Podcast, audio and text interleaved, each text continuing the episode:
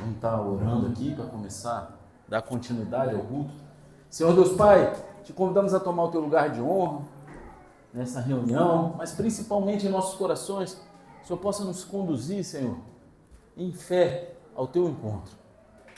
Ministra, Pai, a nós a tua verdade, a tua palavra. Anula de mim, a minha carne, todo o meu sentimento humano, para que eu venha ter algo que vem da sala do teu trono a entregar para os teus filhos, Pai. Que haja cura, libertação, conversão, transformação. Mas não permita que teus filhos saiam da mesma forma que entraram aqui essa noite. Pai, desde já, em nome de Jesus, eu repreendo todo espírito contrário ao teu, toda conversa paralela, toda falta de atenção, toda andação desnecessária, tudo aquilo que vem para roubar os teus filhos. E clamo pela tua misericórdia, conceda nos céus abertos e manifesta a tua glória nesse lugar. E quem crê, diga amém. amém. Glória a Deus. Glória a Deus. Aí, cheio de recado. Eber falou? Eber falou? Aí, orou tanto para não estar aqui quando ele falou que eu não estava aqui. Aí, o cara trouxe. Vai escandalizar a galera, hein, rapaz? Vai escandalizar, hein? Deixa Deus agir. Antigamente sempre bebia água na garrafa grande. Aí um dia eu falava, pastor, tem gente escandalizando. Mas é, é, isso no início do ministério, aí eu me preocupava muito com que os outros achavam, né? Aí eu parei de beber, a garrafa grande, nego escandalizava.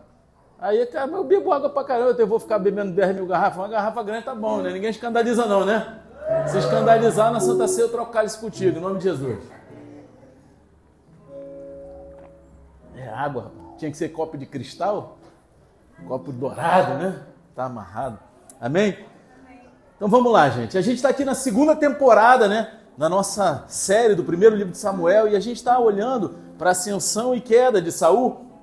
E na semana passada a gente viu é, como Saul ele começou a sua decadência, ele começou a rolar ladeira abaixo ali em seu reinado, em sua história com Deus. E a passagem de hoje ela se concentra no filho de Saul, Jonatas. E e esse é, na verdade, o terceiro de três estudos de personagens seguidos. Amém? O primeiro a gente viu Samuel como exemplo de alguém que terminou bem. Então a gente olhou para Saul como exemplo de alguém que em vez de terminar bem, agiu por medo e vacilou, né? Um cara que ele diante das consequências de algumas circunstâncias, ele agiu por medo e acabou vacilando, né? E agora hoje a gente vai olhar para Jonathan como exemplo de alguém que em vez de agir tolamente por medo, é alguém que pela fé foi extremamente corajoso. Amém? Então, para vocês entenderem um pouco melhor, eu vou pedir para que vocês abram a palavra de Deus no primeiro livro de Samuel, capítulo 14, versículo 6. Quem for achando, dá um eita glória aí, bem pentecostal. Se você não tiver Bíblia, pega carona na telinha. Se você não estiver achando, abre em qualquer lugar. Faz cara de que achou, mas fala assim: Meu Deus! Eita glória, misericórdia. Cadê? Não tem crente nessa casa não, pô? Ou é tudo preguiçoso, só pega carona ali? Baixa o app da Bíblia que o dia que ficar proibido, rapaz, você já tem baixado, os caras não podem pagar não. Que isso, pastor? Vai chegar esse dia, meu irmão. Vai chegar. Já tem país que não, não pode baixar a PP da Bíblia, não, tá? Baixa lá que é benção. E diz assim: Jonatas ordenou ao seu escudeiro: Vamos, avançaremos até o lugar onde aqueles incircuncisos. Talvez o Senhor faça alguma coisa por nós, porquanto não existe nada que possa impedir a vontade de Yahvé de nos dar a vitória, quer sejamos muitos ou poucos. Redarguiu-lhe seu pajem, segue a inclinação do teu coração, e eu estarei ao teu lado, Senhor. O meu coração é como o teu coração. Ao que Jonatas afirmou: Eis o que faremos, partiremos na direção deles de peito descoberto. Se aqueles homens nos advertirem, não vos movais até que cheguemos perto, ficaremos parados e não avançaremos sobre eles. Amém? Só até aí por enquanto. Como a gente falou no culto passado, é uma pena que Saul ele tenha agido de forma tola e perdido a realeza dele. É lastimável a gente olhar para um homem que tinha tudo para seguir bem, fazer as coisas diante de Deus, com, com a direção de Deus, e vacilar e perdendo a realeza. porque o seu filho Jonatas teria sido um grande rei, amém? Se a gente olhar a história de Jonatas, o coração de Jonatas, a gente vê que ele seria um ótimo rei, um homem com um coração na vontade de Deus. Jonatas é tudo o que o pai deveria ser como rei. Ele é ousado, ele é cheio de fé em Deus. E no culto passado, Deus disse a Saul, através de Samuel, que ele havia escolhido outro rei, um homem segundo o próprio coração de Deus. Esse homem, é claro, todos conhecem aqui porque é a Bíblia, amém? Quem é esse homem? Quem é o homem segundo o coração de Deus? Ah, então, é claro que é Davi, mas Jonatas também se encaixa nessa descrição. Se olharmos bem profundamente para as escrituras, veremos que a gente vê que Jonatas ele tem um coração na vontade de Deus. Ele tem um coração que poderia se encaixar na descrição de Samuel. Então você não pode ler essa passagem sem se apaixonar por Jonatas e sua grande fé sua grande ousadia em fé, né? a fé que ele tinha em Deus. E enquanto a gente olha para a fé de Jonatas juntos hoje, a gente pode aprender alguns princípios muito importantes sobre agir com ousadia na fé para nossa, nossas próprias vidas também. Amém? Quem quer seguir isso aqui comigo hoje? Amém? Então vamos lá. O primeiro princípio é que não devemos lutar como o mundo luta. Deus não nos chamou para lutar como o mundo luta por aí. O mundo ele luta sujo. O mundo luta por suas próprias regras, o mundo luta por suas próprias causas e de seus próprios caminhos. Mas como cristãos, a gente não deve lutar como o mundo luta. Primeiro de tudo, a gente luta uma batalha espiritual. E agora Saul, em 1 Samuel, capítulo 13, ele estava lutando uma batalha real e física, era uma guerra ali contra os filisteus mas a gente encontra alguns paralelos interessantes com a nossa batalha espiritual aqui. Primeiro livro de Samuel, capítulo 13, versículo 16 ao 18, diz o seguinte: Saul e seu filho Jonatas e a tropa que estava com eles acamparam em Gibeá de Benjamim, enquanto os filisteus estavam posicionados em Micmais. O comando de ataque partiu do campo, do, do campo filisteu em três grupos. Um, um tomou a direção de Ofra, nos arredores de Sual. Outro grupo tomou a direção de Bet-Oron. E o terceiro grupo seguiu em direção à região fronteiriça de onde se pode observar o vale de Zeboim, diante do deserto. Então Saul e seus homens eles estão lá em Gibeá, enquanto os filisteus estão acampados lá em Micmais. Aí você deve se lembrar, né, quem estava aqui no culto passado, vai se lembrar quem não estava, né? Escuta lá depois no podcast lá do, do como é que é o nome? Spotify, né? Tá nas outras plataformas também, mas nunca lembro que eu não, sei. Tá aí um monte aí, mas lá no, no Spotify você acha. Então você, quem estava aqui se lembra, né, que Saul e seus homens eles estavam originalmente acampados lá em Micmais. Então esse foi um caso de perder terreno para o inimigo. Eles perderam território para o inimigo. Eles estavam em Micmais e os filisteus avançaram e tomaram aquele território. Não apenas Saul, ele perdeu o território, mas agora o inimigo está enviando grupos de invasão para o norte, para o oeste e para leste. Né? Quase a galinha azul, né? Leste, oeste, de norte a sul. Né? Isso aí não é da tua época, não. A fim de ganhar ainda mais território. Só, só os coroas lembraram dessa comercial, né? Quem é que lembrou? Levanta a mão. Olha aí. tu tá rindo, né, meu? É, é o caldo da galinha azul, rapaz.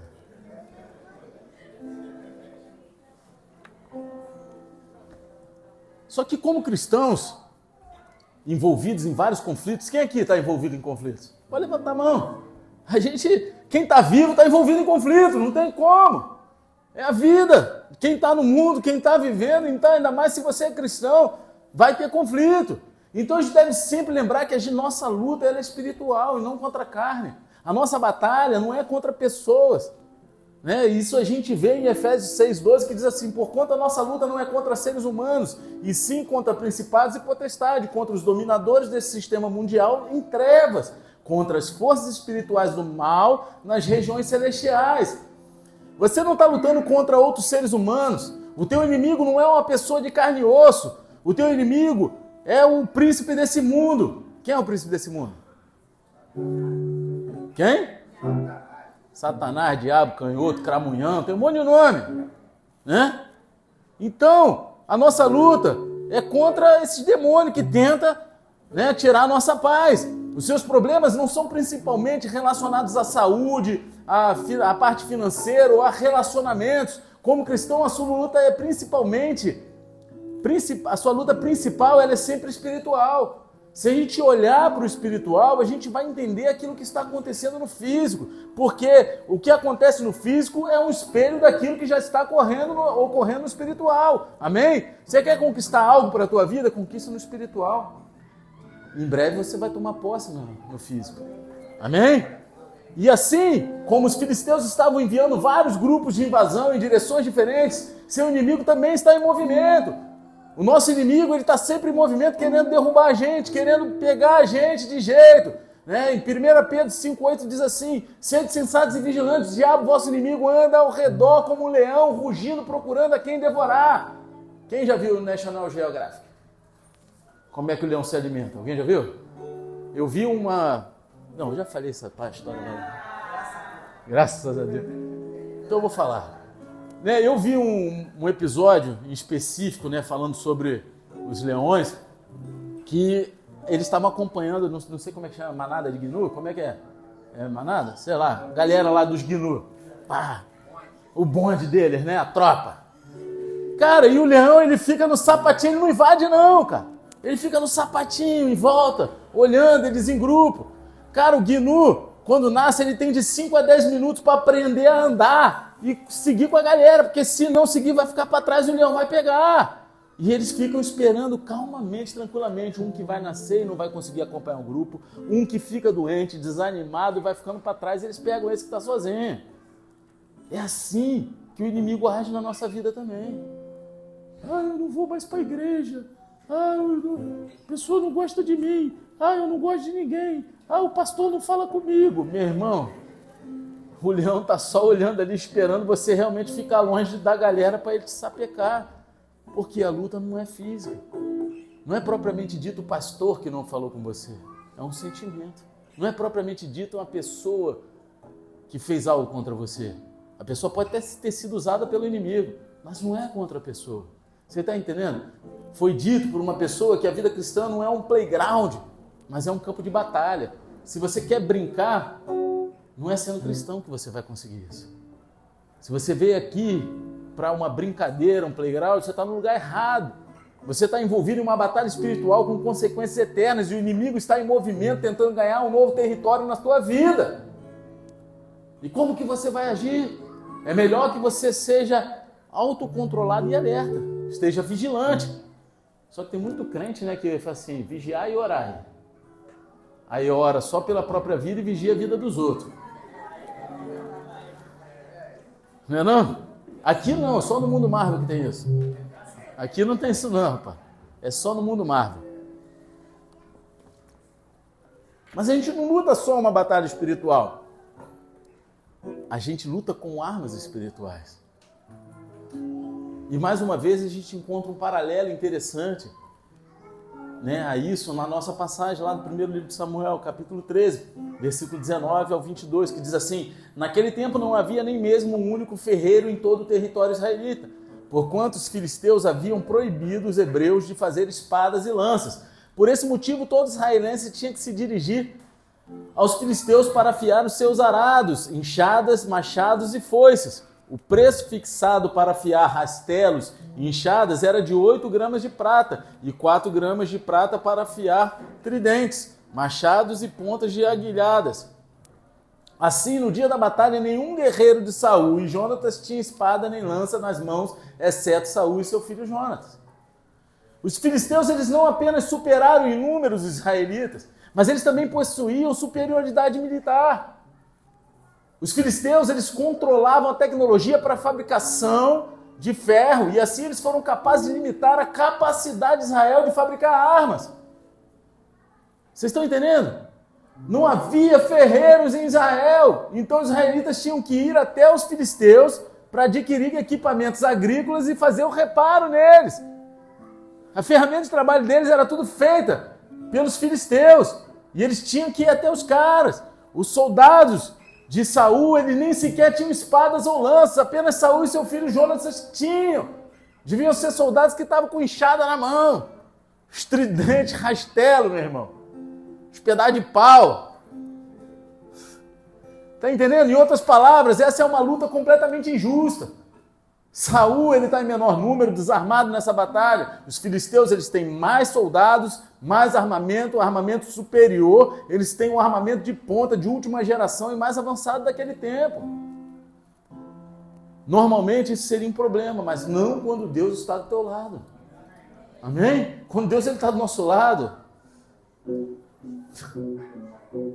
Você se lembra das palavras de Davi para Golias logo antes de matá-lo? Quem é que lembra aqui? Quem é que lê a Bíblia todo dia? Levanta a mão. Misericórdia. Levanta a mão que lê a Bíblia todo dia. Misericórdia, olha aí. Deus tira uma foto celestial. Você tá rindo? É triste, cara. Mas é, é, você imagina, Deus, Ele inspirou homens para deixar o testamento, a vontade dele para nós e a gente rejeita, porque quando a gente deixa de ler aquilo, quantas horas por dia você passa assistindo uma série de televisão, de Netflix, né? Televisão ninguém vê mais, mas de Netflix, de. Cara, lê a Bíblia. Ontem eu estava na reunião de pastores e o pastor falou, cara, a gente, como homem e mulheres de Deus, né, que estavam os pastores, a gente tem a obrigação de ler a Bíblia todo dia. Ah, tem dias que você está mal, nem que você leia um capítulo. Ele não falou nem um versículo, não, nem um capítulo a gente tem a obrigação de meditar na palavra, ler a palavra todo dia. Mas, enfim, isso é algo que a gente conquista. Não é fácil. Muitas vezes a gente começa a ler e a Bíblia parece um rivotril celestial. A gente começa a ler as duas, três primeiras linhas, daqui a pouco está babando em cima da Bíblia. Se lê deitado, então a Bíblia cai na cara. Não é isso? Só que, cara, é a perseverança. Leiam a Bíblia em nome de Jesus. Amém? Porque vai ter um tempo vai ter um tempo que a gente não vai ter mais acesso à Bíblia. E o quanto você absorver da Bíblia agora é o que vai fazer diferença nas suas atitudes para passar pela guerra. Amém?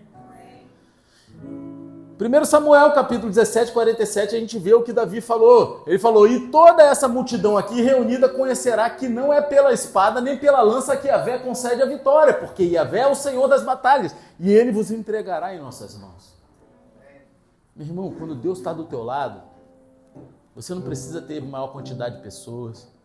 Você não precisa ter as melhores armas, porque você tem o cara do teu lado, o próprio Senhor dos Exércitos. Você está entendendo? Ele nunca perdeu uma batalha. Deus, os homens perdem, mas Deus nunca perdeu. Você está entendendo? Então, e se você não tiver espada, lanças, outras armas terrenas, enquanto Deus estiver com você, não tem problema. Você tem a melhor arma, que é Deus do teu lado. Como cristãos, a gente não luta como o mundo luta. A gente luta com armas espirituais. A gente lê no Novo Testamento, lá na segunda carta aos Coríntios, capítulo 10, versículo 3 e 4, o seguinte: Porquanto, embora vivendo como seres humanos, não lutamos segundo os padrões desse mundo, pois as armas da nossa guerra não são terrenas, mas poderosas em Deus para destruir fortalezas. Meu querido, isso pode parecer surreal, mas não é alegoria. É fato histórico e verdadeiro. Deus derrubou as muralhas de Jericó apenas com 13 voltas em volta da, daquelas, daquelas, daquela fortaleza e o tocado chofar. Né? Alguns devem estar falando, pô, mas foram sete voltas? Não, isso aí, né? né? Hoje a gente. Né? Não, não foram sete voltas. Eu vou explicar para você que, para ler atentamente a Bíblia, eram sete dias, uma volta em cada um dos seis primeiros dias, seis voltas. E no sétimo dia, sete voltas. Sete mais seis? Treze. Ah, então foram treze voltas. Treze voltas, tocaram o chofar, aquele negócio que a gente toca aqui, pá, deu, caiu tudo. Aos olhos dos homens, Teria que ter catapulta, aquelas bolas pegando fogo, jogando coisa lá para dentro da muralha para destruir. As muralhas de Jericó, elas eram gigantes. Você entende que aquela muralha tinha casa em cima da muralha? Vocês conseguem raciocinar qual o tamanho, a largura daquela muralha para ter casa em cima? E meu irmão, Deus apenas com atitudes de fé ele derrubou aquela muralha mundo, ele pode usar todo tipo de armas que você não tem permissão para usar como cristão, como violência, ódio, falsidade, fofocas, calúnias, rumores, mentiras absolutas, coisas absurdas. E assim como com Saul, às vezes pode parecer que não é uma luta justa. E na verdade não é justo. Mas não do jeito que você pensa. Não é justo porque você tem Deus do seu lado, que significa que você tem vantagem. Eles podem subir com carros e cavalos, mas nós temos o Senhor do Exército. Eles podem vir com o que eles quiserem na mão, mas a gente tem a vitória garantida em Cristo Jesus. A gente tem a vantagem. Não é que seja injusto com você, na verdade é injusto com o mundo. O mundo ele não tem chance contra as armas espirituais que nós empunhamos de amor, oração, fé e evangelho. Que essas são as maiores armas que nós temos. Contra a fofoca, contra a dissimulação, contra a mentira, a gente tem o amor. A gente tem a fé, a gente tem a perseverança. Essas são as nossas armas espirituais. Então, esse é o nosso primeiro princípio, de agir com ousadia na fé essa noite. Não lute como o mundo luta. Nós lutamos uma batalha espiritual e lutamos com armas espirituais, amém? Eu tenho um, um amigo que ele, ele é da polícia. Deixa eu falar, eu já contei essa história aqui. A pastora não está aqui hoje, né? Hoje vai ter as seis lá. E ele, meu amigo de infância, e aí, quando ele se converteu, ele se converteu no Bola de Neve lá da Barra, eu era líder lá, só que né, eu, eu sou cria da Tijuca, sou tijucano, e ele morava na Tijuca ainda, eu já morava na Barra. E aí ele foi para uma célula, né, lá na Barra, lá na Tijuca, tava lá e não sei o quê, e ele começou a ver, cara, que era um cara que ele era violento. E ele começou a ter raiva e ódio do diabo. E ele falava para mim assim, cara, eu queria invadir o inferno de R15 na mão e dar tiro na cara do diabo, meu irmão. Cara safado. Queria enfiar o pé na porta e sair dando jogar granada. Eu falei, mas você pode fazer tudo isso, mas não da maneira que você está acostumado, entrar na favela, fazendo as coisas. Você vai fazer isso com as suas atitudes. Porque quando você perdoa, é como se você estivesse jogando uma granada no inferno. Quando você escolhe amar aquele que te odeia, você está dando um tipo de R15 na cara do diabo. Aí ele começou a falar, é, eu falei, é, essa é a tua arma, meu irmão. Não tem como fisicamente, porque se tivesse eu também entrava lá, meu irmão, de R15 lá, um tiro na cara daquele capiroto safado que tenta derrubar a gente o tempo todo. Mas a nossa maior arma não é assim. Espiritualmente não é essa. Amém? Agora o segundo princípio é que se você quer agir corajosamente com fé, então siga em frente com fé. Não adianta você querer ter fé e você tá toda hora olhando para trás. Toda hora você está olhando para o lado, toda hora você paralise em algum alguma situação. A fé, ela tem um movimento. E como cristãos, nós devemos sempre seguir em frente com a fé. A gente só deve andar para frente, nunca para trás. Tem tempos que a gente dá uma paradinha, tem tempos que a gente tem que contornar, mas nunca para trás. Amém? Tem até um filme que não é da minha época, é da época do Júlio, né? Retroceder nunca, render-se jamais. É vida real, né? Esse é da minha época também. Você conhece esse? É? Conhece? Olha aí.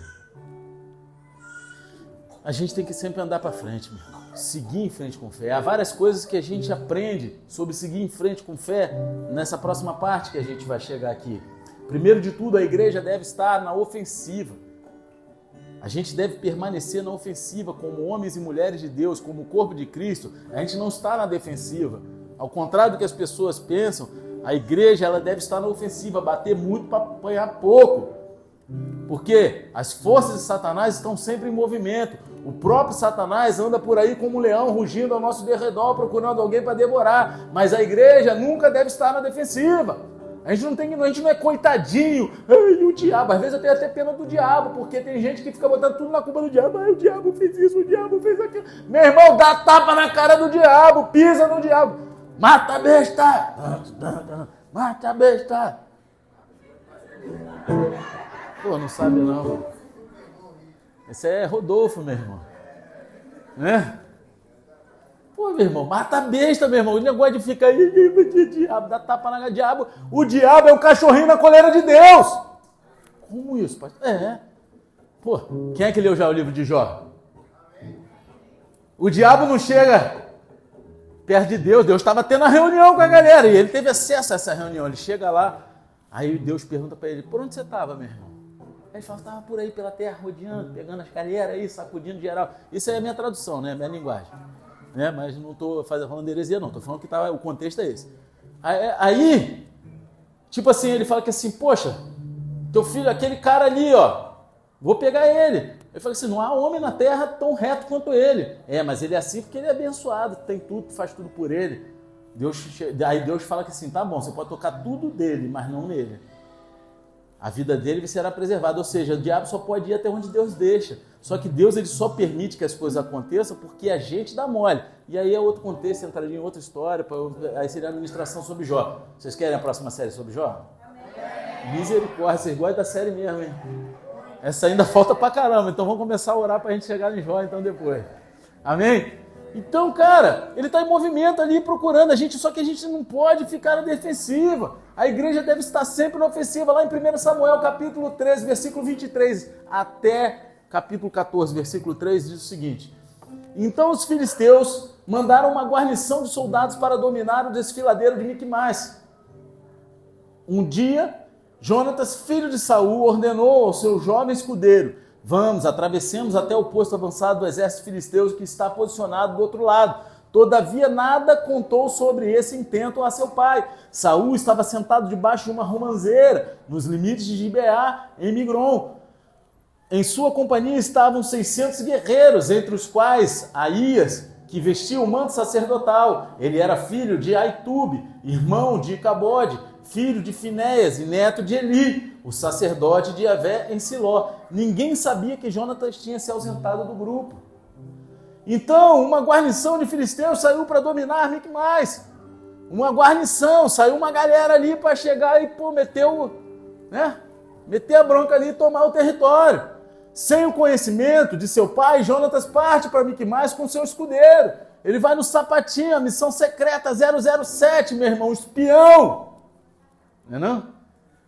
Tipo da CIA, meu irmão. Né? O cara foi na missão secreta. Enquanto isso, Saul está lá em Gibeá, sentado debaixo de uma árvore. Agora ele provavelmente está planejando e administrando a partir dali. Mas só que você não pode deixar de ver o contraste nessa situação. Saul, ele está sentado. Jonatas está agindo. Está entendendo?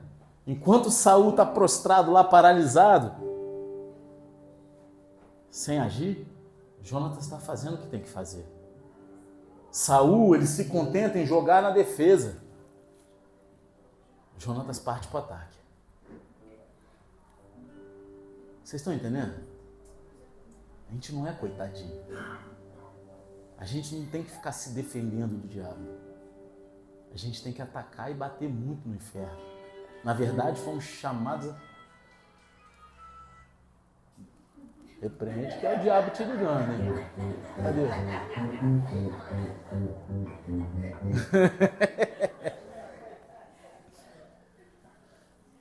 A gente não é coitadinho, cara. A gente tem que bater muito. A gente foi chamado a saquear o inferno. Como é que você saqueia o inferno? Ganhando vidas para Jesus. Quantas pessoas você evangelizou no mês de setembro? Quem aqui evangelizou 30 pessoas pelo menos? Levanta a mão. Uma por dia. Quem evangelizou 20? Quem evangelizou 10? Se você sair de casa todo dia, Senhor, me dá uma vida. Eu saio assim todo dia, sabia?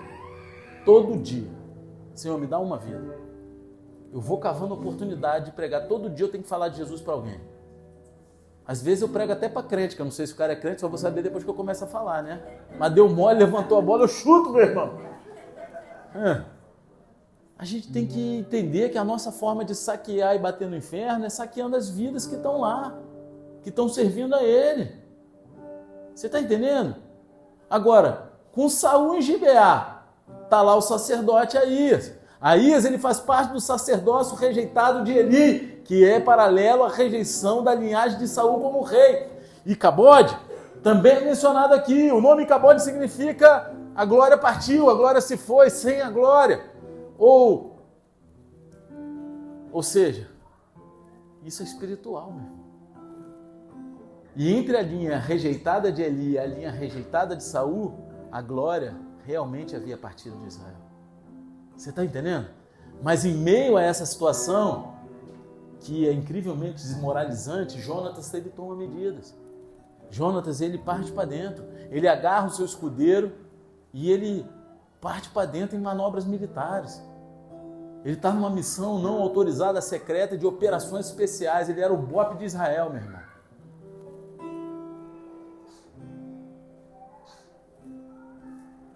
Jonatas, me conta o que você faz. Eu pego os filisteus e assusto Satanás. É, meu irmão. Não é isso? Jonatas, qual é a sua missão? Pegar os filisteus e deixar pelo chão. Não é isso? Era o bope de Israel, meu irmão. O cara estava lá. Agora, por que, que ele não perguntou para Saul primeiro? Talvez ele soubesse que Saul ia botar frouxura. Saúl ia botar frouxura e falar, vai não, meu filho, fica aí, os caras estão fortes demais, a gente só tem porrete e rastelo esse negócio. Né? Só os pedacinhos de pau. Só que seja qual for o motivo, Jonatas ele é um exemplo maravilhoso da missão da igreja pelo mundo hoje. A igreja ela não deveria estar jogando na defesa, mas no ataque. Sabe por que eu gosto do Ministério Pregadores do Asfalto? Aqueles que, que, que me escutam, sabe? Sabe por quê? Porque eu tenho a oportunidade de ir lá no inferno, onde um dia eu estive, e pregar o evangelho de uma forma que eles não aceitariam se eu não tivesse naquela condição. Um dia eu tive lá do outro lado. Um dia eu andava no inferno. Um dia eu queria bater em pastor. Um dia eu odiava os crentes. Um dia eu não queria saber de Deus na minha vida. Só que hoje aquilo ali me dá a oportunidade de fazer missões aonde a maioria das pessoas que estão aqui dentro não, não tem nada contra isso. Não iriam. Ou porque não se identificam, ou porque às vezes tem até medo. Vocês têm noção disso? E eu vou te falar que tem pessoas que têm medo até de mim, cara. Vocês sabiam disso? Teve uma época que falaram aqui na cidade que eu era o pastor motoqueiro fantasma. Uma vez, deixa eu eu contar uma história, mas deixa eu fui, eu fui lá no, no, Rio, né, fazer uma prova no concurso. Aí, ali, ali vocês conhecem Vila Isabel? O negócio vai chapé quente, né? Na 28 de setembro, chapé quente. Aí, meu irmão, tava vindo assim, aí o sinal fechou, eu joguei no meio do corredor. Minha moto ela é grandinha, larguinha, mas eu faço corredor com ela, tipo motoboy, não tão arrojado, mas fácil, né? E pum, joguei. Só que a senhora tava com um carro grande, ela jogou um pouco para dentro, assim eu tentei desviar. Aí o, o meu guidão é alto, né? O carro da, da moça era alto. Bateu no, no retrovisor dela. Quando bateu no retrovisor, não quebrou o retrovisor, mas arranhou. Era aquele retrovisor que é pintado da cor do carro. Eu passei, eu peguei e puxei minha moto para trás para perguntar se ela queria anotar o meu telefone que eu pagava a pintura, né? O mínimo, né? Eu, eu falhei lá, vamos ver. Ela nem olhava para mim. Não quis nem escutar, tipo assim, vai me bater, vai me matar. Entendeu? Eu barbudão, com as tatuagens de fora, colete preto na moto. Com, né, com... Meu irmão, a mulher pô, ficou. Mas eu vou lá naquela galera e falo de Jesus para essa galera. Eu vou lá e ganho. E aqui, o que Jonas estava fazendo retrata como a igreja devia estar fazendo pelo mundo, as missões que muitos fazem pelo mundo. Tem pessoas, nós, muitos de nós não são chamados aí para o povo árabe pregar o evangelho, mas tem muitos arriscando a vida indo lá. É a missão secreta deles. Tem muitos indo dentro da cadeia pregar para criminosos que muitos querem matar. Estupradores, ele merece morrer. Sim. Aos olhos humanos, nosso sentimento é esse. Mas aos olhos de Deus, Deus quer que todos se salvem, que se arrependam. Você está entendendo? E qual é a missão da igreja? Saquear aqueles que estão na boca do inferno. Entregar para Jesus, para se tornarem pessoas salvas. Você está entendendo? A igreja não deveria estar jogando na defesa, e sim no ataque. Jesus disse lá em Mateus 16, 18: Sobre esta pedra edificarei a minha igreja, as portas do Hades, ou seja, as portas do inferno, não prevalecerão contra ela. Até onde eu sei, porta é arma de defesa, não de ataque, amém? Então, se as portas do inferno não prevalecem contra a igreja, é porque a gente vai meter o pé na porta do inferno e vai falar: perdeu, playboy. Perdeu, mané! Né? Não é isso? É isso que a gente vai falar. E essa palavra prevalecerão é uma palavra que significa prevenir contra. Eles estão, eles estão querendo se prevenir contra a gente. Só que a gente não sabe o poder que a gente tem através de Cristo Jesus. Que se soubesse, a gente estaria fazendo a diferença nessa sociedade. A gente estaria fazendo a diferença aonde Deus nos chamou para fazer a diferença. Seja na tua faculdade, no teu trabalho, no meio dos caras malucos de, de motociclismo, aonde for, lá na Cracolândia. Tem gente na Cracolândia pregando o evangelho. É o chamado do cara. Às vezes você não quer, não pode ir, não quer ir, não é o teu chamado, mas Deus arma no teu coração, você semeia com, com, com dinheiro para o cara continuar lá. Né? A gente tem o pastor Rica lá. Cara, sabe? É a missão da igreja, é, é, é ir para bater, não para apanhar. Em outras palavras, a igreja ela está na ofensiva, invadindo os portões do inferno, os portões, os portões do inferno, eles não vão ficar de pé contra a igreja. E essa é a primeira coisa que a gente aprende sobre seguir em frente com fé nessa parte. A igreja deveria estar na ofensiva, batendo muito para apanhar pouco. A segunda coisa é que nada pode pedir o Senhor de salvar. Nada. Nada. Quem impedirá? Essa tu sabe. Quem impedirá? Quem impedirá? Ih, ruim. Hoje eu tô musical, né, cara? É porque hoje eu completei 38 anos de idade. Vamos lá. 38, né? Olha aí, rapaz. Aí tá animadinho. 38, né? Que 4, 5, rapaz. Tá querendo deixar velho, rapaz? Eu, hein? Eu fiquei vários anos fazendo 37. Agora deixa o tempo fazendo 38, rapaz. Aí eu? É? Oh, vamos é isso. Eu, rapaz, eu vou morrer velho, vou morrer jovem o mais velho possível. Hã? Tá o quê? Gaguejando muito? É porque eu, eu, eu já tô jovem há mais tempo que você.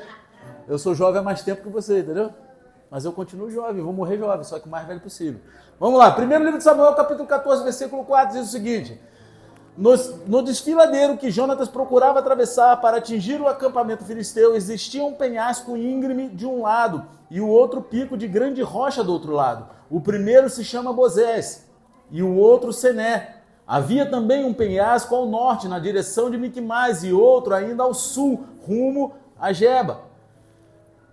Jonatas ordenou ao seu escudeiro: Vamos, avançaremos até o lugar onde estão aqueles incircuncisos. Talvez o Senhor faça alguma coisa por nós, porquanto não existe nada que possa impedir a vontade de Avé de nos dar a vitória, quer sejamos muito ou poucos. Redarguiu-lhe seu pajem, segue a inclinação do teu coração eu estarei ao teu lado, Senhor. O meu coração é como o teu coração. Havia muita coisa que Jonatas ele precisava superar para que a batalha em Miquimais fosse bem sucedida. Primeiro de tudo, o terreno era difícil. Esse território ele estava situado entre dois penhascos. Um se chama Bozes, que significa brilhante ou escorregadio, amém? Na sua palavra original do hebraico, significa brilhante, reluzente ou algo escorregadio. O outro era Sené, que significa espinhoso ou um arbusto espinhoso, amém? Na, na raiz primitiva da palavra sené, do hebraico, quer dizer espinhoso. E há, uma razão pela qual Saul originalmente acampou em Miquimais e por que os filisteus estavam acampados lá, lá fora, lá em Miquimais agora. Por quê? Era um ótimo lugar, era um lugar estratégico para se posicionar diante de uma guerra. Porque era de acesso difícil. Amém? Foi difícil de atacar e fácil de defender. Era uma posição estratégica que devia ser tomada. Mas nada disso vai dissuadir Jonatas de fazer o que ele tem que fazer, porque ele sabe quem está à frente. Muitas vezes a gente põe na nossa vida um monte de dificuldade, a gente põe como se fosse algo impossível. Mas quer, posso dizer uma coisa? Impossível é a especialidade do nosso Deus. Você está entendendo? Ele diz ao seu escudeiro: Vamos, avançaremos até o lugar onde estão aqueles incircuncisos. Talvez o Senhor faça alguma coisa por nós, porquanto não existe nada que possa impedir a vontade de Avé de nos dar a vitória, quer sejamos muito ou poucos. Ele sabe quem está à frente da batalha. Ele sabe que ele está indo não no nome dele. Ele sabe que pela força dele seria uma, uma batalha perdida. Até porque ele só estava ele mais um. E os caras estavam em, em galera, né? Então, essa foi uma declaração notável. Primeiro de tudo, Jonatas chama os filisteus de incircuncisos. Né? Vocês sabem o que é incircunciso, não é isso? Amém? Se você não sabe, vai procurar depois no dicionário e aí, gente, né, depois espiritualmente a gente ministra aqui outro dia o porquê disso tudo. Vamos lá, porque senão a gente perde o foco da passagem. Amém? Em outras palavras, Jonas sabia que os filisteus não pertenciam a Deus. Porque os homens incircuncisos eram sinal de que eles não pertenciam a Deus. Eles não tinham uma relação de aliança com Deus como Israel tinha. Jonatas foi capaz de agir corajosamente na fé, porque ele sabia que estava em um relacionamento com Deus. É por isso que eu falo, cara, lê a Bíblia. Ora todo dia, você vai entrar num relacionamento que isso vai fortalecer a tua fé e isso vai fazer com que você olhe as circunstâncias, as lutas, as batalhas, as situações difíceis de uma outra ótica e você vai entender que pela tua força você não consegue, mas você sabe que você está indo em nome de Jesus, em nome de um Deus que é maior do que tudo nessa terra, é o Criador de tudo que existe. E aí, meu irmão, não tem como perder, porque você está vivendo debaixo da vontade daquele que sabe de tudo. Amém? Então, observe a próxima frase. Talvez o Senhor faça alguma coisa por nós. O talvez aqui de Jonas não era falta de fé, mas sim, ele estava disposto a confiar em Deus, não importa quais os resultados. Você entende?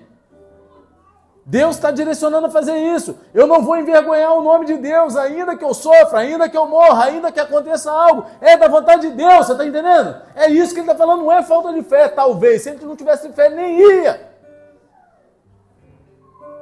Não importa qual o resultado, ele está disposto a ir. Isso é semelhante à atitude dos amigos de Daniel no relato da fornalha ardente. Amém? Amém ou não? Que era a pregação que era de 15 minutos aqui, né? Que eu falei, né? Não foi? da fornalha ardente? Não foi assim ou não?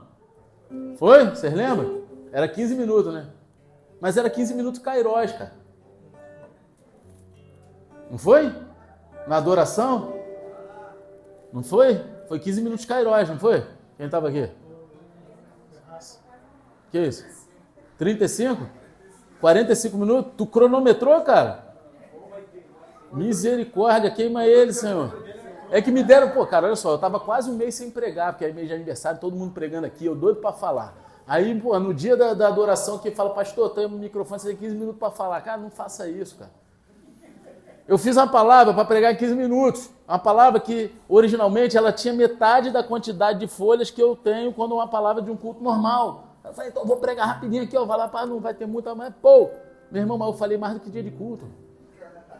É porque vai brotando no coração, meu irmão.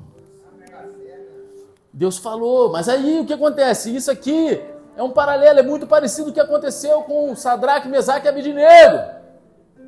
Eles disseram ao rei: O Deus que servimos é capaz de nos resgatar, mas mesmo que ele não faça, não serviremos aos seus deuses ou adoraremos a imagem de ouro que você criou. É isso que eles falaram. Cara, falou assim: Ó, você vai me jogar na fornalha dente? Não estou nem aí, mas eu não vou falar contra o meu Deus. Ainda que eu morra, ainda que eu seja destruído nessa fornalha ardente, eu não vou me render a um Deus de ouro. Isso é fé. Isso é fé. A fé é diferente da presunção. Nunca devemos presumir conhecer a vontade de Deus em uma situação específica. Em vez disso, a fé escolhe seguir a Deus onde quer que Ele nos leve. Em seguida, ele confia nele nos resultados. É que nem aqueles caras que morrem decapitados lá no Oriente Médio por pregar o Evangelho. Eles sabem que vão morrer, mas eles não se importam porque eles têm a fé de que a morte deles vai salvar um monte de vidas, porque se eles pregarem para um ou dois que se posicionarem, centenas e milhares de vidas vão ser alcançadas com a pregação deles. E eles não se importam com o resultado. Eles não se importam com o que eles vão sofrer, porque eles têm fé de que a palavra de Deus vai se cumprir e eles estão cumprindo a vontade de Deus. Vocês estão entendendo o que eu estou falando aqui? Amém ou não? Amém. Então, olhe para a fase final de Jonatas. Ele fala assim: Porquanto não existe nada que possa impedir a vontade de Avé de nos dar a vitória, quer sejamos muitos ou poucos. Jonatas ele sabia que ele estava em menor número, mas também ele sabia que quando Deus está na fita, quando Deus está na jogada, quando ele vai à frente, os números não importam, meu querido. Deus ele pode salvar por muitos, ele pode economizar por poucos, e ele pode até salvar por um, como testemunha a história de Davi e Golias. Davi ele foi o único que se levantou. E ele salvou por um. O cara estava sozinho, cara. O gigante lá, Golias, estava lá esbravejando e falando: Ah, pode escolher qualquer um. E todo mundo amedrontado com medo. Um cara amedrontou um exército inteiro. Mas Davi falou: Meu irmão, comigo não, violão. Aqui o bagulho vai ficar doido do teu lado, porque eu vou em nome do Senhor dos Exércitos. Você está entendendo? Nada pode impedir o Senhor de salvar. Provérbios 21, 30 diz o seguinte: Não há inteligência alguma, nem conhecimento algum, nem estratégia alguma que consiga opor-se à vontade de Deus. Não existe armas humanas, conhecimento humano que vai se opor à vontade de Deus. A vontade de Deus é perfeita e ela vai se cumprir, ela acontece. Muitas vezes não é do jeito que a gente quer, muitas vezes vai nos levar a situações difíceis, mas ela é soberana e ela tem um propósito para ser cumprido. Você está disposto a ir até o final pela fé? Você está entendendo? É disso que a gente está falando aqui. Ou como Paulo diz lá em Romanos 8,31, se Deus é por nós, quem será contra nós? Meu irmão, se Deus ele está com você, se Deus é por você, nada vai se opor a você. Então, em terceiro lugar, a verdadeira fé ela resulta em ação. A fé não é um sentimento religioso. Eu não vou falar isso aqui, não, que eu já falei milhões de vezes. Ah, esse ar ficou muito fraco.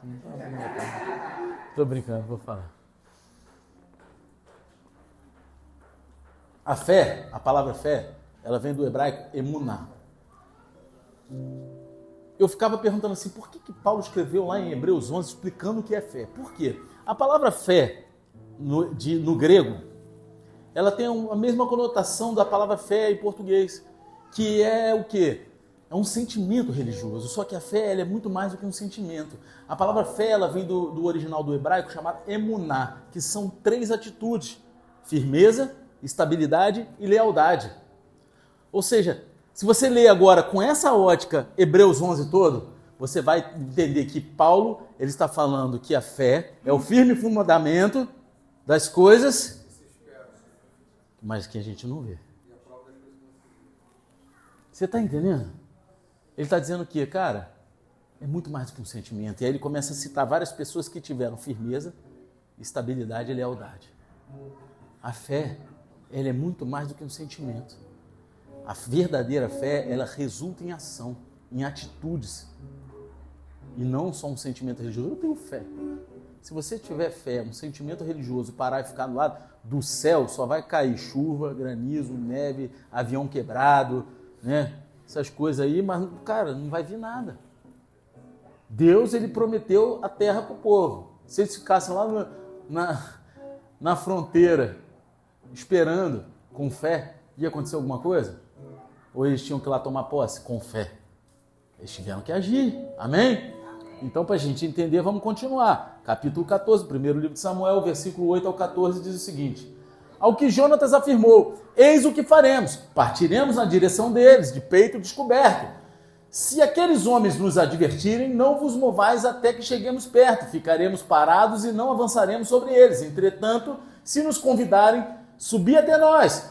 Então subiremos, porque é sinal que a Vé nos dará a vitória e os entregará em nossas mãos. Então os dois deixaram ver de peito aberto pelo destacamento dos filisteus, que comentaram entre si: Eis que os hebreus estão abandonando os buracos onde estavam escondidos. E gritaram para Jonatas e o rapaz que o acompanhava: Subi aqui, subi até aqui, pois temos algo para dar-vos a conhecer. Diante dessa convocação, Jonatas advertiu ao seu escudeiro: Conserva-te atrás de mim, porque Yahvé acaba de entregá-los nas mãos de Israel. Em seguida, Jonas, Jonatas escalou o desfiladeiro, engatinhando, e seu pajem o seguiu logo atrás. Jonatas ia atacando e derrubando os filisteus e o seu escudeiro os ia matando. Naquele primeiro ataque, Jonatas e seu fiel escudeiro mataram cerca de 20 homens em uma área correspondente ao terreno arado por uma junta de bois em um dia, ou seja, cerca de 1.200 metros quadrados. Sabe, um terreno de 1.200 metros quadrados, cheio de homem de guerra, e os dois sozinhos mataram geral, meu. A, a fé de Jonatas ela não era simplesmente uma fé de palavras ou um sentimento religioso. A sua fé era uma fé que agia, que levava ele a ter atitudes. Jonatas, ele está num terreno difícil, ele está em menor número diante dos filisteus, ele não tem apoio e, no entanto, ainda está disposto a seguir em frente pela fé. Enquanto Saul está sentado debaixo de uma árvore lá em Gibeá, contando as suas tropas, chorando as mazelas, vendo o que, que ele vai poder fazer, Jonas está em movimento, contando com Deus. Jonatas diz aos seus escudeiros: partiremos na direção deles de peito descoberto. Vamos de peito aberto, meu irmão. Vamos botar frouxura, não. Bota a cara, meu irmão. Não é não? Tu ri, né? Tu lembra lá da, de Campo Grande, né? Estado Magarça. É? Bota a cara, é? é? O cara já ri logo. Cara, existe uma ótima estratégia aqui. Mas que grande exemplo de fé ele deu pra gente. Todos os outros estão se escondendo. Todos os outros estão botando frouxura. Devia estar lá assim. Jonatas sai onde o inimigo pode vê-lo. Ele bota a cara, literalmente. Ele está pronto para lutar contra os filisteus se eles vierem até ele. E ele está pronto para lutar contra os filisteus se eles chamarem para ir até eles. Na verdade, se eles o chamarem, Jonatas vê isso como um sinal de que o Senhor deu eles nas mãos dele. O nome de Jonatas, na verdade, significa o Senhor deu. Sabia disso, igreja? Sabia? Sabia? Olha. E ele certamente fez jus a seu nome aqui. O Senhor deu a ele a vitória. Os filisteus o chamam, então eles vão. E o que segue é uma das cenas de lutas mais emocionantes de todas as escrituras. Seria uma ótima cena de um filme. Imagina se Hollywood resolvesse gravar essa cena aqui de batalha, os dois, meu irmão. Um, pô, eu fico imaginando ele tipo o cara do, do BJJ, né, meu irmão? Do jiu-jitsu. Double leg jogando os malucos pra trás, o escudeiro só pá, pá, matando os malucos, ele pô, pô, quedando os malucos, jogando pro alto. Doideira, meu irmão. Tu fica rindo, cara. Eu fico viajando quando ele é escritura, cara. Vocês não viajam, não? Eu, pô, passo um filme na minha cabeça, cara. Eu fico viajando, eu falo, caraca, meu. É que nem, nem deixa pra lá, eu falar. É, eu, eu, né, eu tenho um filho de 8 anos, Davi, a maioria das pessoas aqui conhecem. E cara, ele tem que ter o próprio relacionamento dele com Deus, né? E ele está na fase, né? Essa fase que eles gostam muito de jogar no celular, gostam de muita coisa. Então a pastora fez um trato com ele, ó, você só vai poder jogar cada dia no celular se você ler pelo menos quatro páginas da Bíblia. Só que não é a Bíblia normal. A gente deu uma Bíblia em ação para ele, que ela é feita em quadrinhos, sabe? É maneira pra caramba. Cara, uma mulher que tá amarradão que ele lê seis, às vezes ele lê dez, aí ele fica indignado. No outro dia ele estava indignado com a, a, com a esposa de Isaac, que fez. É, é, como é que é o nome dele mesmo? Israel, como é que é o nome dele? Jacó, enganar o pai. Ele estava indignado. Pô, que mulher, meu irmão, fez o cara enganar o pai que não sei o que estava boladão. Ele já cria uma história na mente dele, ainda mais com aquela cena dos quadrinhos ali, cara. Vocês já viram essa bibliação? Já viram? Pô, é maneira. Mas eu não preciso ler a bibliação para viajar naquelas imagens, não. Eu já viajo na minha mente mesmo. Doideira.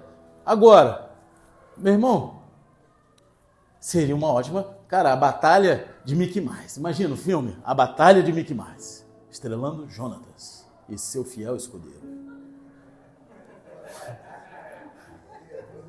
Os filisteus eles estão no terreno elevado, então Jonatas e seu escudeiro eles têm que eles estão em desvantagem. O terreno é acidentado, eles têm que subir usando as mãos e os pés engateando. Sabe quando você vai subir nas pedras assim, tem que botar joelho, pé, mão, tá todo troncho. Está vendido nessa situação. O que significa que eles estão completamente indefesos durante a subida.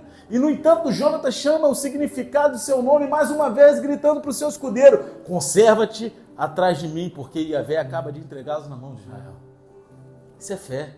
Os filisteus eles podem pensar que tem um terreno elevado, mas Jonatas e seu escudeiro têm um verdadeiro terreno elevado, porque eles, sua confiança está no Senhor. Você está entendendo? Eles podem pensar que eles estão nas alturas, mas quem está com ele é muito mais alto do que aquele terreno elevado, meu irmão. Aí já era. Quando eles chegam lá no topo, eles prosseguem com um ataque em duas frentes. Jonatas vai primeiro ferir vários soldados filisteus, enquanto o escudeiro vai atrás e acaba com eles. Ele só vem finalizando. Um derruba, machuca, o outro finaliza. Não é não? Porque quem perdoa é Jesus. Jonatas só promoveu os encontros. É isso? A outra vai ficar rindo agora o culto inteiro. E no decorrer da luta, Jonatas e seu escudeiro, eles detêm 20 homens. Cara, eu não sei quantos de vocês, quantos aqui já brigaram com 20 homens? Eu posso falar que já briguei até com mais. Me arrebentei. Mas isso é coisa do velho homem. coisa do velho homem. Pô, aquele negócio de torcida, meu irmão. Doideira, meu irmão.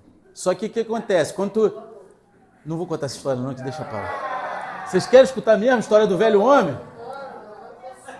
Ah, rapaz, ó, eu, eu sou flamenguista.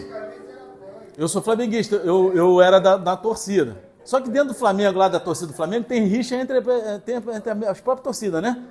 Aí a outra torcida tava com um problema lá. E eu era o cara meio coincidinho, que eu era aqui zumbeiro, gostava de arrumar confusão. Aí, meu irmão, veio a galera aí, era os 30, 40, assim, né? Pra, me pegar, meu irmão. Falei, agora, meu irmão?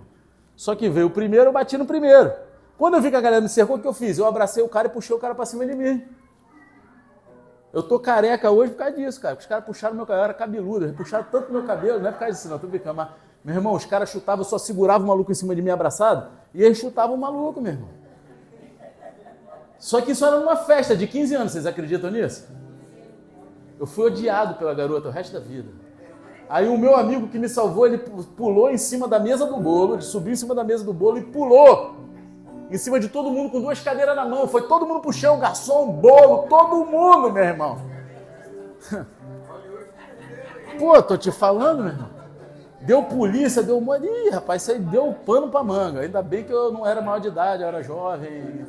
Inconsequente, Jesus me alcançou. Cara, mas então, eu, eu, eu já passei por isso. Só que eu não me dei bem, porque eu não ia com o Senhor. Eu estava cheio dos demônios no meu corpo. Talvez se eu tivesse ido em nome do Senhor, o bagulho ia ficar dando para os caras, né, meu irmão? Mas, cara, imagina, eles foram contra 20 homens. É como as paradas de filme, cara. A ação de Jonatas foi o resultado direto da fé dele, cara. Aos olhos humanos, você olha para uma situação dessa e fala, cara, eu não tenho condições. Talvez você esteja hoje, na tua vida, diante de uma situação que aos teus olhos não tem jeito. Que aos teus olhos, a derrota é certa. Só que eu quero te dizer uma coisa: experimenta colocar isso na mão de Deus e agir pela fé conforme a vontade de Deus, para você ver se Ele não vai te dar essa situação. Pode não ser da maneira que você espera, mas Ele vai te dar. Você está entendendo? A verdadeira fé, ela sempre resulta em ação. Tiago 2,18 diz assim: Entretanto, alguém poderá afirmar: Tu tens fé e eu tenho as obras? Mostra-me a tua fé sem obras e eu te demonstrarei a minha fé mediante as obras que realizo. A fé sem obras é morta. Você está entendendo? Você não pode separar a verdadeira fé de obras e de ação, de atitudes. Eles sempre vão andar juntos. Se você realmente acredita que Deus vai te ajudar a derrotar os filisteus, você vai subir um penhasco engateando e vai fazer o ataque. Se você realmente acredita que Jesus morreu na cruz pelos seus pecados, você vai a Ele pedindo perdão. E se você realmente acredita que Jesus é o Filho de Deus, do Deus vivo, que ressuscitou no terceiro dia, então você vai confessar Jesus como teu único Senhor e Salvador e vai seguir Ele em qualquer lugar. Você está entendendo? Essa é a história. Quando você é cristão, não é, a gente não se torna cristão para dizer que é de uma igreja que tem uma prancha no púlpito, uma igreja que tem as paredes pretas, ou uma igreja que a gente faz parte de um grupinho, um clube social, isso seria um clube. Isso aqui é muito mais sinistro, porque é, a gente está participando de uma guerra que muitas vezes os nossos olhos não veem. Requer posicionamento e atitude. Não é modinha falar que é cristão. Porque um dia eu servi o diabo com muita vontade. Quando chegava alguém para pregar o evangelho para mim, só faltava dar tiro, meu irmão. Às vezes Bíblia me perturbar, esse pastorzinho, pastor é tudo ladrão. Aí cuspiu pro alto caiu na testa. Minha mãe me chamava para a igreja, vou, mas não vou levar minha carteira não, senão vão me roubar. Sempre sogava uma alfinetada. Porque a luta é grande. Quando a gente está do outro lado, a gente não vê isso. E aí muitos chegam na igreja e acham que isso aqui faz parte de um grupo de autoajuda. Cara, aqui a gente é uma família, é um corpo, um ajuda o outro sim, é uns para os outros, está escrito na Bíblia. Mas isso aqui é muito mais do que um grupo de autoajuda. Aqui a gente está para se fortalecer, caminhar junto e vencer uma guerra. Que só aqueles que estão posicionados e conhecem a vontade do Pai vão permanecer até o final. Que isso, pastor? É. Senão, não ficava claro nos evangelhos que só metade da igreja vai ser salva. E isso é triste. Porque a Bíblia está escrita para o cristão. Ah, pastor, só metade é. Se tiver dois no campo, só sobe um, o outro fica. Tudo que fala é, fala de 50%. Agora, qual é a tua atitude? Aumenta o número dos 50%. Porque 50% de 100 é 50, 50% de 1000 é 500. Vamos jogar dentro, diante para dentro da igreja para mais gente ser salva, meu querido. Botar um milhão de pessoas nas igrejas, servindo o Senhor. 500 mil estão salvos. É bíblico. Amém? Das virgens que estava lá, metade foi para o saco, metade foi, foi com o noivo. É mentira? Sim ou não? tá rindo? Quê? Tá rindo de quê, rapaz? É porque foi pro saco? Está entendendo? Qual é a nossa atitude? A gente está numa guerra. Uma guerra declarada que muitas vezes ela está na surdina, mas as nossas atitudes, o nosso posicionamento vai determinar onde a gente vai chegar em Deus. E Ele, tá, ele quer te dar a vitória. A nossa maior vitória está na eternidade. E o que, que você tem escolhido para chegar na eternidade? E isso nos leva ao nosso terceiro e último ponto para finalizar. Pô, já passei da hora, né? Tô oito e meia em ponto, era para estar acabando. Eu tô no último ponto aqui, rapaz. Vocês estão vendo que eu tô falando pra caramba, né? A culpa, a culpa é dele que me deu café. Que me deu café. Me deu café. Não me deu café? Deu café. Ele só me deu um, mas eu tomei uns 15 antes, né? Último ponto. A vitória, ela vem do Senhor. A fé leva à vitória, mas a vitória, ela não vem da nossa fé, não vem da nossa força, ela vem de Deus. Amém? E há duas coisas que eu quero que você veja aqui nesse último ponto. Primeiro de tudo, a batalha não é sua, é de Deus, porque nós não temos força para lutar essa luta sozinho. Sabe? Aquele cara que, que acha que não, eu conheço Deus, agora eu vou lutar. Cara, na tua força tu não vai ganhar nada, meu. Conheço um cara que que ele participou de um, de um seminário de cura e libertação. Aí ele achou que era o cara. Pegou a apostila com o nome daquele demônio todo, chegou em casa e começou a repreender o demônio na vida da família, dos filhos, dos tios, dos avós. Meu irmão, sem nenhuma cobertura. Na Bíblia não fala para ninguém guerrear sozinho. Você não vê, a Bíblia fala que é melhor que sejam dois. Isso fala de casamento, fala de relacionamento, fala de caminhada de fé. Jesus enviou de dois em dois. Amém? Então não entra na guerra sem Deus, sem a vontade de Deus. Que se tu entrar no salseiro que não é teu, tu vai tomar é, é, é, é né? Vai tomar é, é sacode. Meu irmão, daqui a pouco o cara tava ligando chorando para todo mundo, que cheio de demônio na casa dele, querendo arrebentar com ele. O que era espiritual se tornou físico, meu irmão. O negócio ficou doido. A gente foi lá resgatar ele, morava no meu prédio. Foi doideira. Mas, você está entendendo o que eu estou falando? Cara, a batalha não é sua, ela é de Deus, entenda isso. Sem Deus você não consegue nada. Nem aquela frase de para-choque de caminhoneiro. Você sem Deus não é nada, Deus sem você continua sendo Deus. Não é isso? E aí, primeiro livro de Samuel, capítulo 14, versículo 15 ao 19, diz assim: Então um terrível pavor tomou conta de todo o exército filisteu, tanto sobre os que estavam no acampamento e no campo, como sobre os que estavam nos destacamentos e até mesmo junto às tropas de ataque. De ataque. Ocorreu um terremoto e grande medo de Deus caiu sobre todos. As sentinelas de Saul em Gibeá de Benjamim observaram o exército filisteu batendo em retirada, correndo e se dispersando em todas as direções. Diante disso, ordenou Saul aos seus homens: Fazei chamada e verificai quem dos nossos, nossos está ausente. Concluída a contagem, eis que Jonatas e seu escudeiro estavam ausentes. Então Saul disse a Ias: Trazei a arca de Deus e o efode, o colete sacerdotal. Naquela época, ela estava com os israelitas e se usava o efode. Todavia, enquanto Saul falava com o sacerdote, crescia cada vez mais o tumulto no acampamento dos filisteus. Então Saul ordenou ao sacerdote: Deixa por enquanto. Jonatas e seu escudeiro, eles atacam com fé, mas é Deus quem dá a vitória. Deus envia um pavor. Você vê aqui que o pavor foi de Deus. Deus enviou um pavor divinamente inspirado para o acampamento inimigo, junto com um terremoto, bem cronometrado, no tempo certinho. Saul e seus homens, eles tinham medo do inimigo, mas agora as coisas mudaram. O inimigo que tem medo do seu Deus. Os vigias de Saul, eles veem as forças inimigas se espalhando e se reporta a Saul. Saul ele pede outro número de soldados, outra contagem e ali ele encontra Jonatas e seus escudeiros desaparecidos. Sim, Saul ele está contando as tropas novamente. Saul ele não, não, não, podia ser rei, ele tinha que ser contador, de tanto que ele contava essas tropas. Não é não? Tinha que ser contador, não é não? Aquele, aquela encenação do Movido pela Eternidade. Saul, contador. Não, mas eu fui rei. Não, te chamei para ser rei, eu te chamei para ser contador. Vai contar as tropas, meu querido.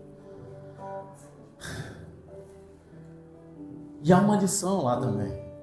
Em algum momento da vida, você tem que parar de contar e começar a se mover, meu querido.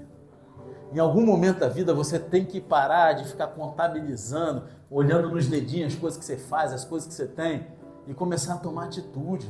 Então Saul ele mostra mais inconsistência quando ele pede a arca para pedir a vontade de Deus no assunto e depois envia a arca para longe, no meio, sabe, no meio da busca de ajuda divina.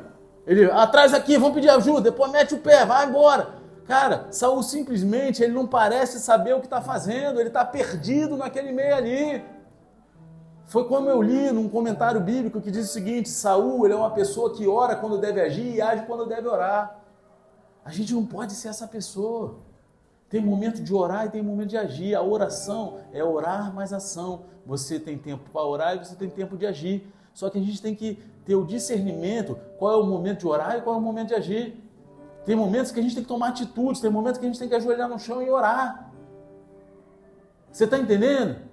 Só que Saul ele era um cara que ele ora quando deve agir e age quando deve orar. E é claro que a gente precisa fazer os dois. Agora, segundo o livro de Crônicas, capítulo 20, versículo 15, nos diz o seguinte: Não temais, nem vos assusteis por causa dessa grande multidão que se dirige contra vós, porquanto essa luta não é vossa, mas é de Deus. Então, essa é a primeira coisa que vemos aqui: a batalha pertence ao Senhor. Quando você está no meio de uma batalha, que grande encorajamento é saber que essa batalha não é sua, mas é de Deus. Você só precisa ser fiel ao Deus que vai te dar a vitória. Você está entendendo? Você só precisa ser fiel. Então a segunda coisa é que a sua fé vai, te, vai encorajar os outros a confiar em Deus também. A sua atitude de fé vai fazer com que os outros sejam encorajados. No capítulo 14, versículo 20 ao 23, é o seguinte: Naquele mesmo momento, Saul e todos os seus soldados se reuniram e partiram para o local do combate.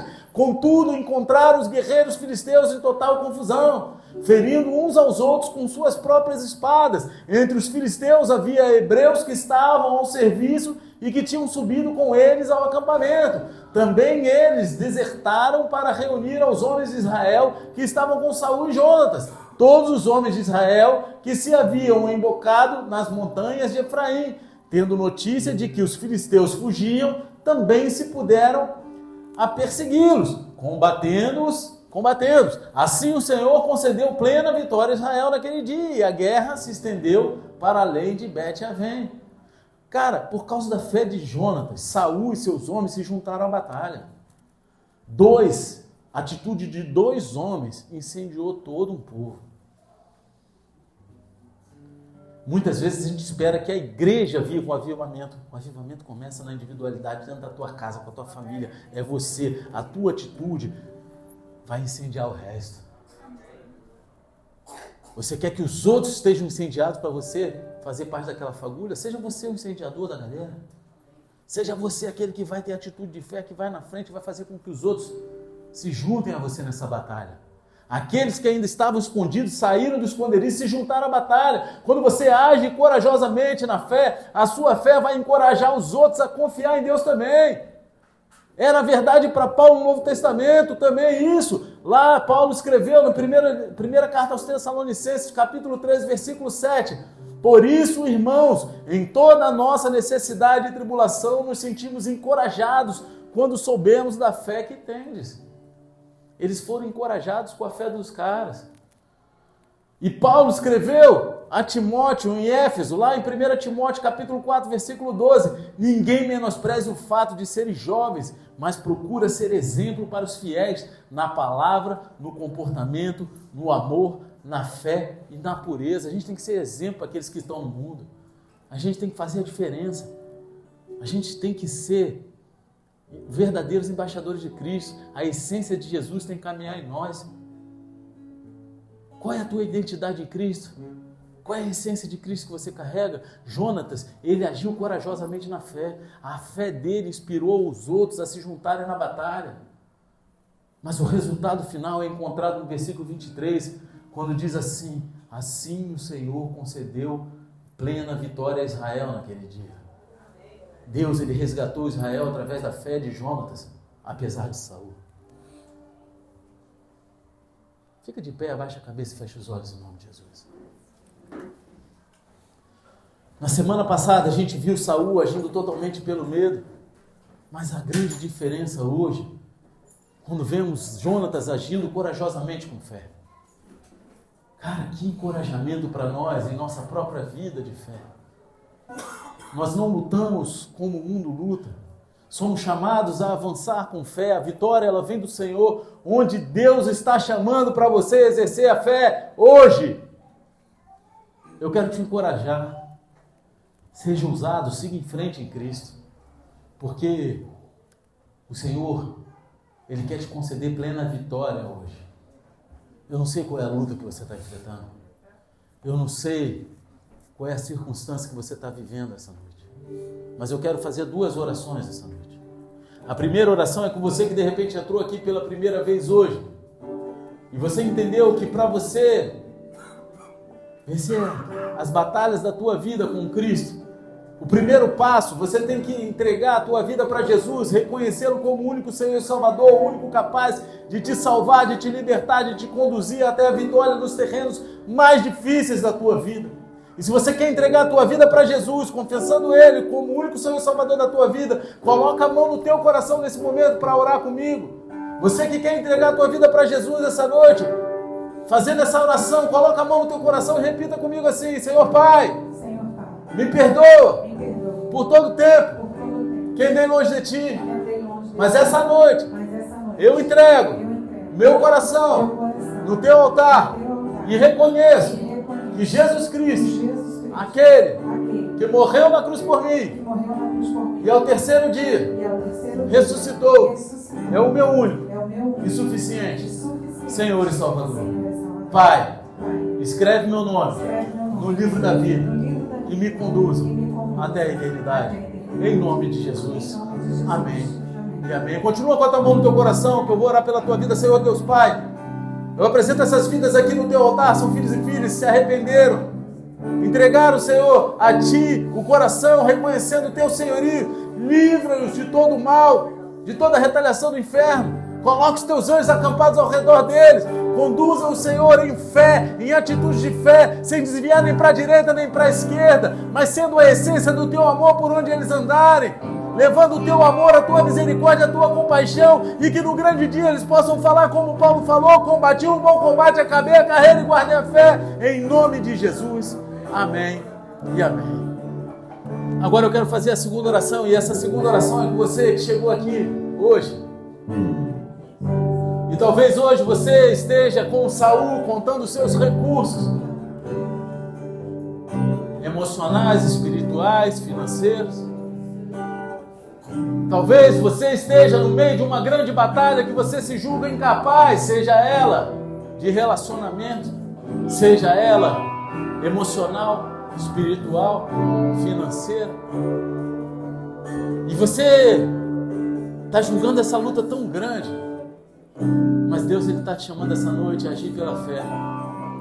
E hoje, nesse momento, o desfiladeiro que Ele quer que você suba É o caminho da tua cadeira até aqui à frente para a gente poder orar pela tua vida, que Ele quer mudar a tua história de vida, Ele quer incendiar o teu coração com a fé que vem dos céus, porque Ele quer ir à frente das tuas lutas. Ele quer apenas que você confie 100% no coração dEle, seguindo a vontade dEle. Ele quer te fazer ter a fé que confia cegamente num Deus que te ama e que morreu por você e ao terceiro dia ressuscitou.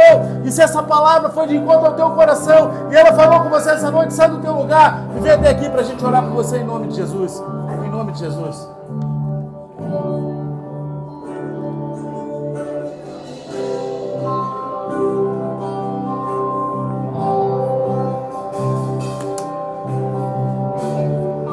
Entenda. Quando você vier até aqui, coloca essa tua guerra nas mãos do Senhor. Porque ela não é tua, ela é de Deus. Tenha fé. Entregue para Deus aquilo que não é para você guerrear. Confia nele. Haja como Jonatas agiu. Agora você não está sozinho. Você não está sozinho nessa. Você tem uma igreja, você tem uma família, você tem um corpo que são como escudeiros que vão subir com você nessa batalha e vão ser usados por Deus para derrotar os inimigos junto contigo. Eu não sei quais são os inimigos, mas a gente está falando aqui de inimigos espirituais derrotam primeiro na nossa mente, que derrotam primeiro a nossa realidade de vida, fazendo a gente enxergar com os olhos que nos levam a paralisar. Quando Deus quer que você alargue as estacas, que você alcance outros territórios, então sai do teu lugar. Deus está falando aqui que tem mais pessoas que precisam sair do lugar e entregar algumas lutas no altar do Senhor, declarando que de hoje em diante vocês vão deixar de ficar debaixo da árvore esperando que algo aconteça, contabilizando os recursos emocionais, financeiros, seja quais recursos você está contando. É tempo de agir, é tempo de, de ir adiante, de seguir em frente pela fé. Então sai do teu lugar, sai do teu lugar, porque Deus essa noite Ele está te dando a vitória.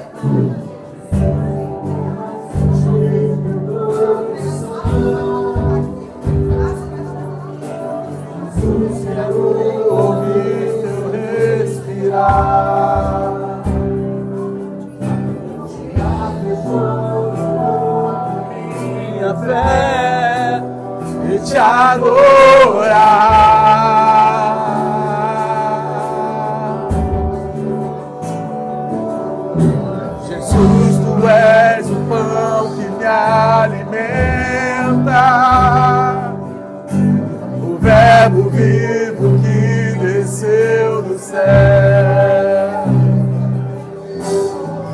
Aquecer meu coração teu amor.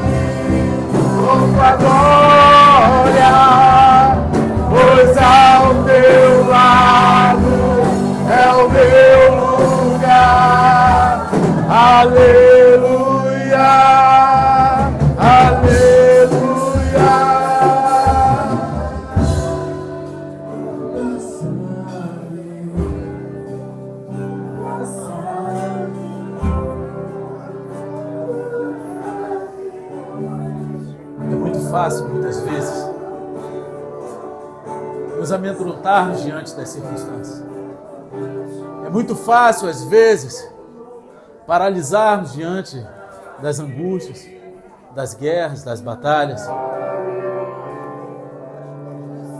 Só que Deus, Ele nos chamou, Ele nos escolheu.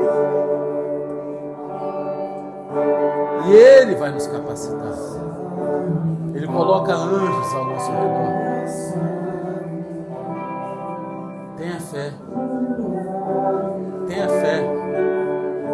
Permaneça, persevera. Coloca Deus à frente de todas as coisas. Que a tua busca, que a oração seja a tua primeira opção e não a última. Porque Deus, Ele está no controle de todas as coisas. E Ele nos ama. Ele nos ama. Ele é um Pai que quer nos conduzir a cada dia a vitórias. Muitas das vitórias não são da forma que nós desejamos ou da forma que esperaríamos que seria. Mas tenha certeza, quando agimos pela fé, permanecendo e perseverando em Cristo, Deus, Ele dá o território à nossa frente. Senhor Deus Pai, Senhor do coração dos teus filhos e tuas filhas essa noite. O Senhor sabe das guerras e batalhas de cada um aqui, Pai. O Senhor sabe da necessidade deles, Pai. Mas que eles saiam da paralisia, da apostasia, que eles saiam da espera para uma atitude de fé, que eles venham agir com sabedoria celestial diante das batalhas, colocando o Senhor à frente, e que eles possam ver a tua mão guerreando a guerra deles, Senhor, e assim sendo fortalecidos em suas fé, na fé deles. Pai, que eles possam se alegrar, que eles possam se alegrar, que nada venha paralisar, nada. Faça assim, faça na vida dos teus filhos, assim como foi em Neemias, que o povo reconstruiu os muros e numa mão eles seguravam a espada e na outra a pá Pai, que possamos entender, a espada representa a tua autoridade e a pá representa a tua obra que nós fazemos. A fé e a atitude que é gerada pela fé. Enche os nossos corações com essa verdade e essa convicção. Em nome de Jesus. Em nome de Jesus. E se você recebeu essa oração, você concorda com isso, você crê nisso, Aplauda Ele de todo o coração. Aplauda Jesus, pois Ele é Deus e Ele está à frente de toda batalha, de toda guerra. E Ele está te dando a vitória essa noite. Aleluia.